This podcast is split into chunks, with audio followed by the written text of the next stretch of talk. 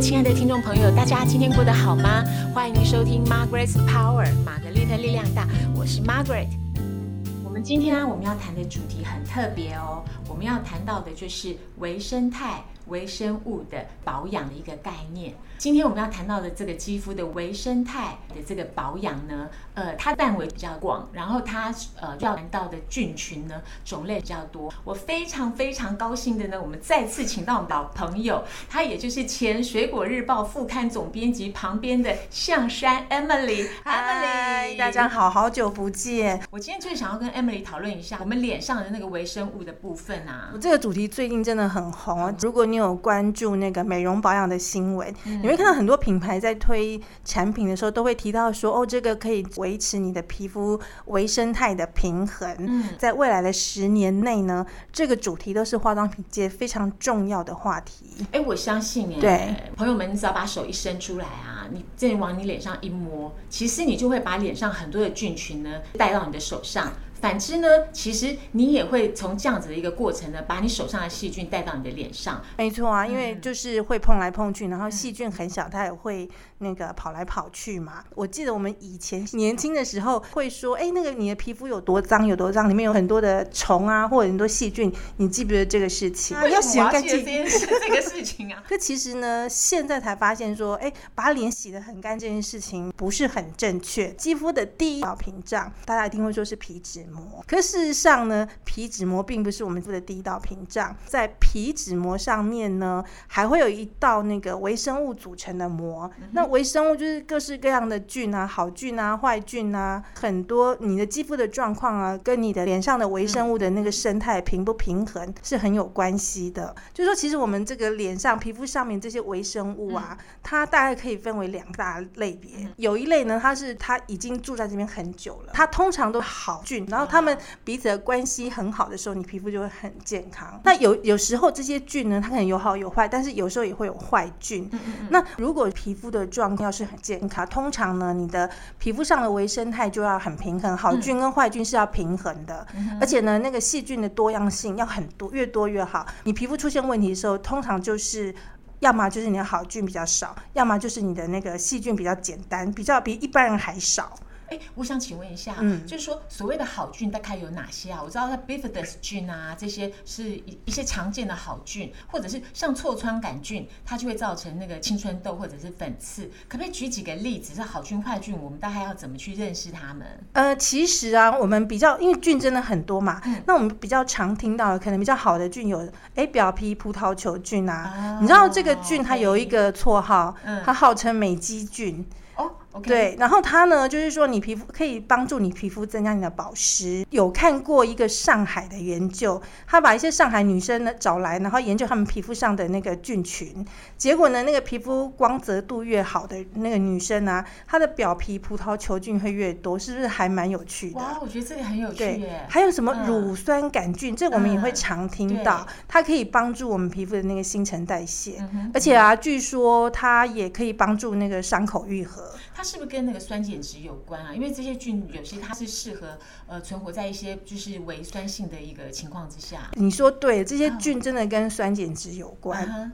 这些菌呢，它会分泌一些东西，然后呢，比如说你的脸不是我们有皮脂腺会分泌皮脂嘛，对不对？然后这些菌呢，它可能会分泌这些皮脂，把它变成一些乳酸啊酸类的物质，然后它就会形成我们的皮脂膜，然后会让我们的那个正常健康的那个皮肤。呢，它是表皮是呈那个弱酸性的状态。OK，哎，你这样讲啊，我其实觉得跟那个我们肠道里面的菌群的一个生态好像很接近。哎，真的还蛮像的。嗯，对啊。然后或者是说，哎，我们常会看到什么酵母菌啊，其实它对皮肤也蛮好的。对。然后什么恶劣酵母，现在很红啊。对啊，听说这位小姐，你是不是？最近是不是推出了某个有恶劣酵母的新系列？我我是真的是觉得说，恶劣酵母是一个很好的一个菌菌群，因为刚刚那个 Emily 她有提到，菌就是有好菌跟坏菌嘛。我想要 focus 在好菌的部分，肌肤的好菌有非常非常多种，经由高科技去做一些研发，然后把它放到保养品里面的，但还有两三种，一种是呢就是你刚刚提到的恶劣酵母，然后另外就一种就是半乳糖的那种酵母菌，我个人还蛮爱的。就是你现在真的到哪里都可以看到恶劣酵母怎么样怎么样。对，其实它它是有一个延伸性的一个过程。譬如说，像我们讲到恶劣酵母啊，或者是说其他的酵母菌，它我们并不是把它直接抹在脸上。哦，不行啊，保养品里面不太可能真的放这些益生菌，对因为你放了，你首先就不能上市。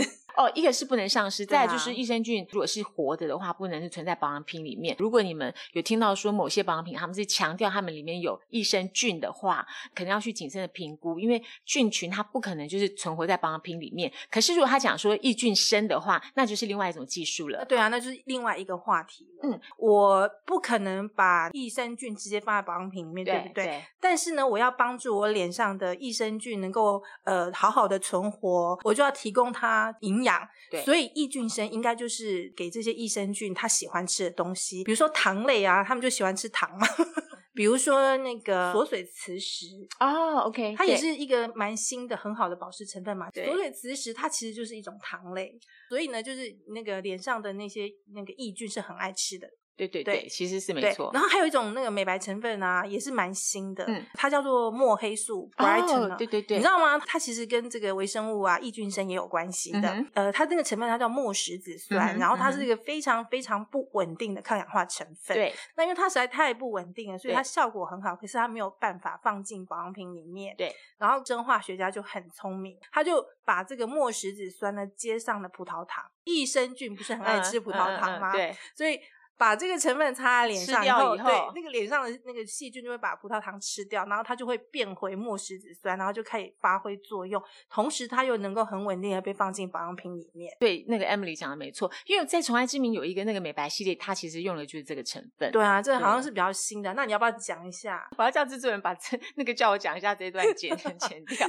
我觉得说我们可能也要就是跟呃听众朋友谈一下，就是说你有你有什么情况之下呢，你会让你脸上本来很平衡的菌群呢，它忽然失去了平衡，然后变得坏菌比较多。譬如说像免疫力不不良的话，其实你就会影响到脸上的代谢。那免疫力要怎么去维持呢？就是你的睡眠，所以大家说睡美容觉，还有就是说你的营养要保持均衡啊，你有时候你要多吃一点对皮肤好的维他命 B 呀、然后还有就是脸上菌群啊，最容易变得不好的人是什么人？你知道吗？什么人？卫生习惯不好的人，千万不要以为说你每天洗脸就是卫生习惯很好哦。如果你的那个化妆棉啊没有用的时候，你不把它放在盒子里，你把它暴露在空气中，其实也会有很多的落尘或者其他的细菌灰尘会掉在上面，那你会不知不觉中把这些坏菌带到我们的脸上。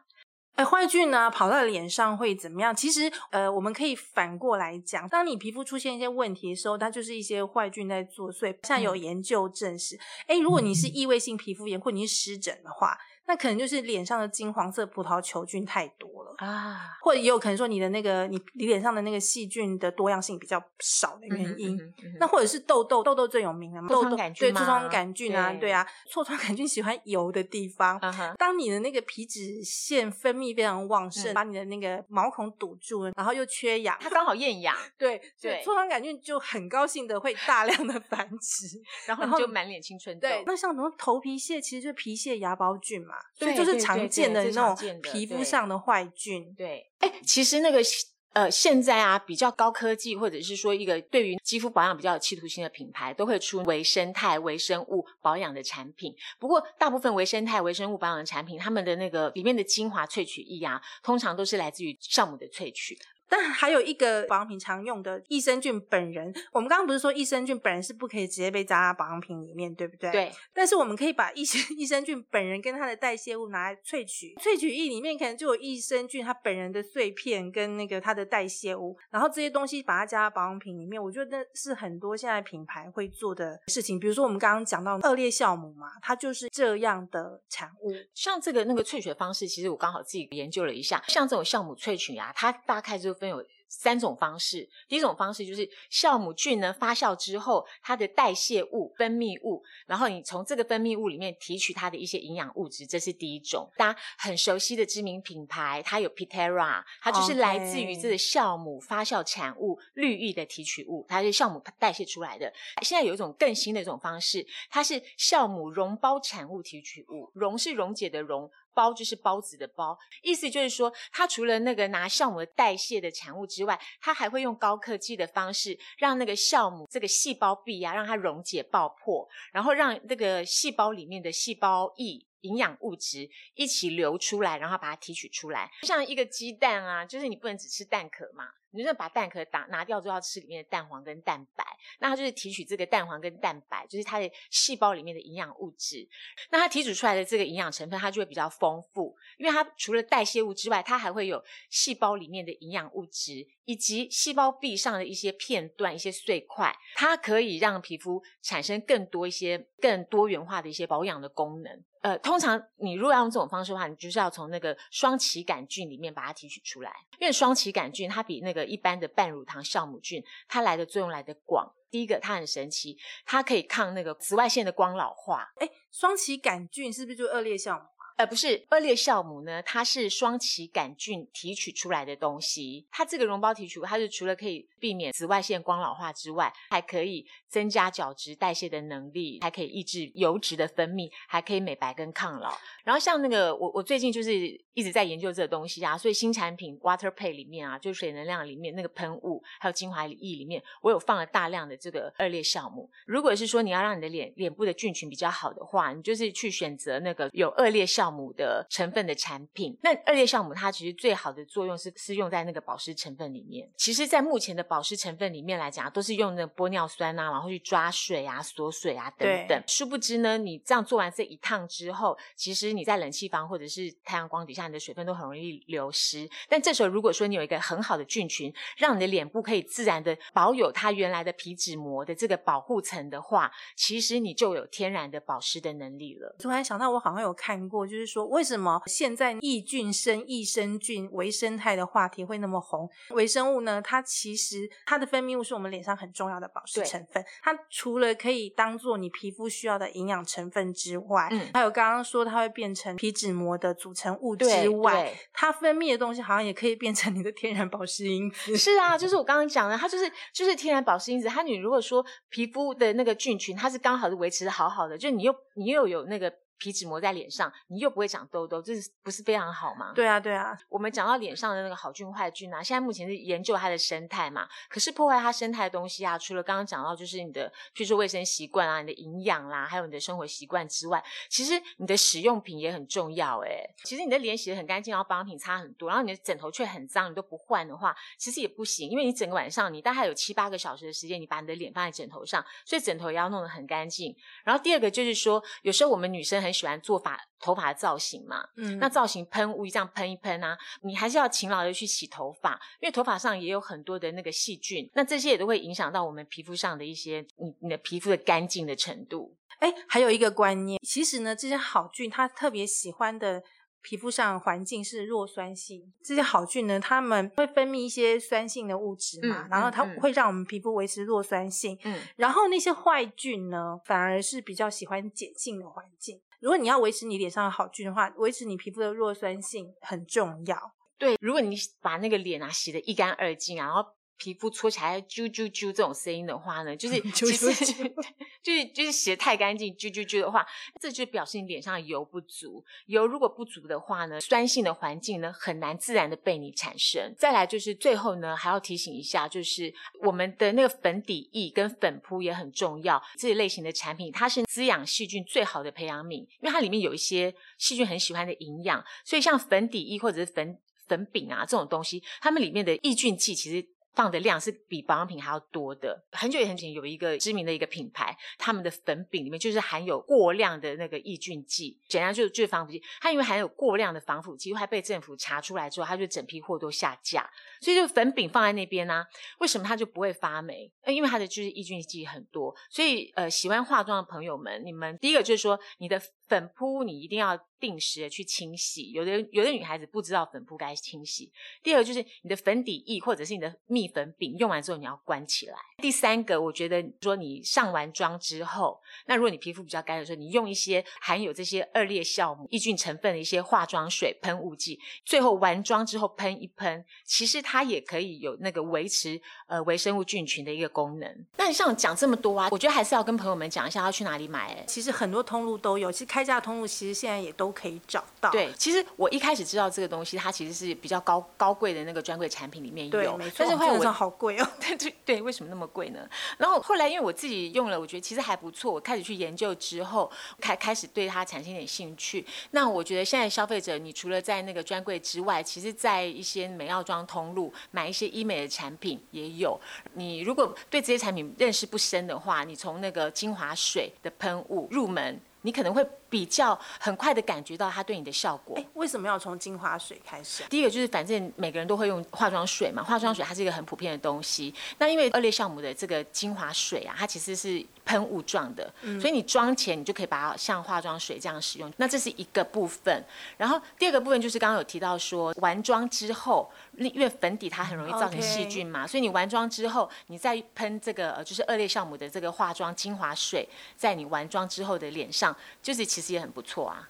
呃，如果你真的很注重肌肤营养的话，那你当然就是可以去买精华液，因为现在有比较亲民价钱的二裂酵母的精华液，在美药妆通路上有上市了，可以试试看啊。哎，那你刚刚说那个美妆，就是那个药呃医美也有嘛？那价钱会不会很贵啊？预算我要准备多少？我算一算，我也要准备一下。就是如果你是到专柜买的话，当然就是几千块啊，两三千五千块就会有嘛对。但专柜它，当然它是精华液啦，当然就会比较高。那如果你到美药妆行买医美产品的话，有一个比较亲切的价钱，大概一千块以下，你可以买到两百沫的精华水。其实八百八十块。有两百沫的精华水，然后如果你碰到促销的话，它可能就是会更更亲切。我跟你讲，为什么它可以价钱可以是这么的亲切跟实际？呢？因为它这里面就是呃没有加很多的添加物，没有香料然后没有常见的防腐剂，没有色料，OK OK，没有这些东西，所以它就是听起来还蛮吸引人的。是还不错。但唯唯一就是说，它有一个深蓝色的瓶子，就是。装着，让它防止那个光害，就是不要让它直接受到日照。那所以它因为这样子，然后是又是在医美的那个概念里面，所以它就是同样都用恶劣酵母，但是它的价钱就是在千元以下你就有。我觉得今天那个微生物生态啊，其实讲的差不多，因为再讲的话其实就更深。那它也其实还有很多很多的学问，没有办法在一集讲完。如果各各位朋友们你们喜欢今天的节目，或者是你们想要听更多呃微生物或者微生态他们的那个小故事的话，欢迎你们留言给我，或者是如果你们能够订阅的话，就太棒了。今天我们非常谢谢上山 Emily 来到节目中，谢谢大家听我们讲了这么难的东西。我们下次来挑简单的，我们何何苦彼此为难呢？对，我们 真是太难了。两个人都一面一面讲一面滴汗，也希望朋友们你们今天听得懂，然后非常高兴你们再次呃听《玛格丽特力量大》第二季。那我会呃好好的制作这第二季的节目。那在第二季的节目里面呢，我会请除了 Emily 她会是我们常见的特别来宾之外，有的时候我们呢也会请一些医生啊或者是美容美容专家来为我们谈一谈更多元化的一些美容常识。好啦，请大家期待哦，因为我都好想要赶快听。好，谢谢大家喽，我们下次见，拜拜拜